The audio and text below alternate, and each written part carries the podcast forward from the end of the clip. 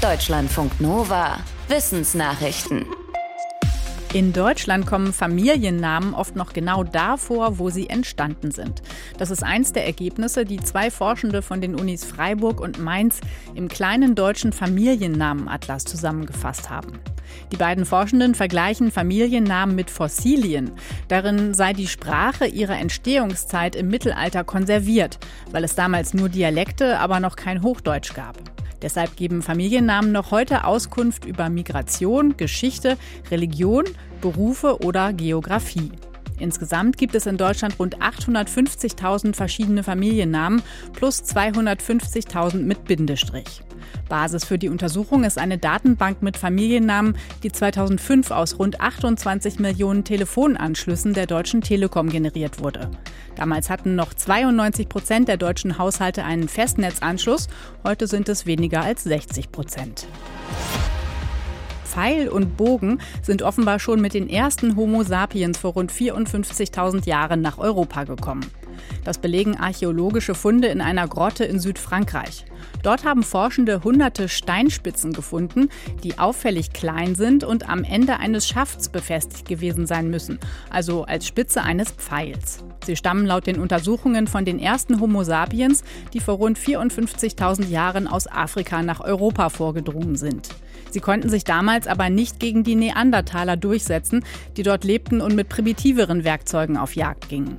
Bisher waren Fachleute davon ausgegangen, dass Pfeil und Bogen erst rund 10.000 Jahre später nach Europa kamen, nämlich dann, als sich der Homo sapiens gegen den Neandertaler durchsetzte. Warum das bei der ersten Expedition trotz Pfeil und Bogen nicht geklappt hat, ist unklar.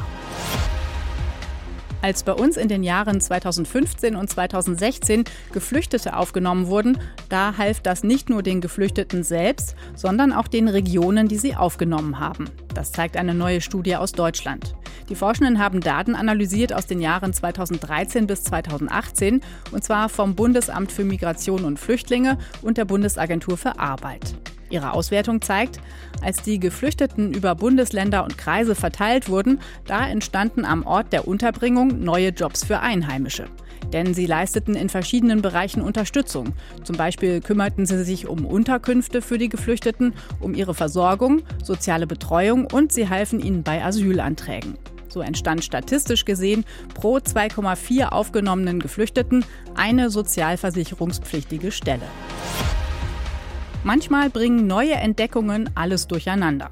Bisher dachte man, dass die ersten Galaxien im Kosmos eher klein waren, weil große Galaxien wie die Milchstraße Zeit brauchen, um zu wachsen.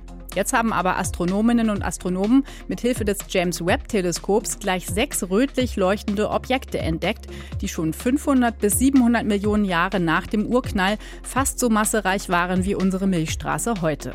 Falls eine Untersuchung der Lichtspektren zeigt, dass es tatsächlich Galaxien sind, dann müssten einige kosmologische Modelle umgeschrieben werden. Denn die gehen davon aus, dass es so kurz nach dem Urknall noch gar nicht genug Materie gab, um so viele Sterne zu bilden. Die Forschenden glauben, dass einige der Objekte auch staubverhüllte schwarze Löcher sein könnten. Aber selbst dann müsste die Materiedichte im jungen Universum bis zu fünfmal größer gewesen sein als bisher gedacht.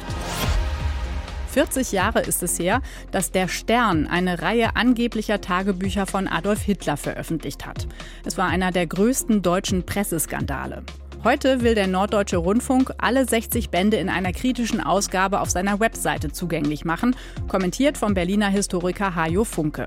Aus dessen Sicht sind die Tagebücher Ausdruck von Holocaustleugnung. Die zentrale Erzählung sei, dass Hitler angeblich nichts vom Holocaust wusste. Laut NDR wurden die Tagebücher mit einer künstlichen Intelligenz recherchierbar gemacht. Dabei habe sich gezeigt, dass keines der Holocaust-Schlagwörter wie Gaskammer oder Endlösung darin vorkommt.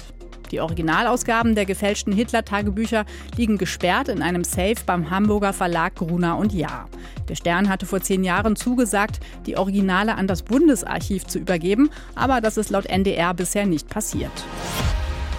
Rein sprachlich gesehen hat uns die Corona-Pandemie einiges gebracht, nämlich unzählige neue Wörter, Wendungen und Bedeutungen. Das hat das Leibniz-Institut für deutsche Sprache festgestellt. Dessen Forscherinnen und Forscher haben seit April 2020 viele neue Substantive, Adjektive, Verben und Abkürzungen erfasst. Zu diesem neuen Wortschatz rund um die Corona-Pandemie zählen Wörter wie aerosollastig, Corona-Shaming und Impffrust, genau wie Distanzbier, Vorbeiatmen und die Formulierung Schnutenpulli für einen selbst kreierten Mund-Nasenschutz. Auch Wortverbindungen wie vereinfachte Krankschreibung und schulisch angeleitetes Lernen zu Hause gehören dazu. Die Forschenden sagen, selten ist Wörterbucharbeit so dicht an der Sprachentwicklung dran gewesen wie während der Corona-Pandemie. Geplant ist ein Corona-Wörterbuch, das die Geschichte der Pandemie aus sprachlicher Perspektive erzählt. Darin sollen alle Einträge nach ihren Kontexten wie Impfen, Corona-Protest oder Schutzmaßnahmen gruppiert, beschrieben und zeitlich zugeordnet werden. Deutschlandfunk Nova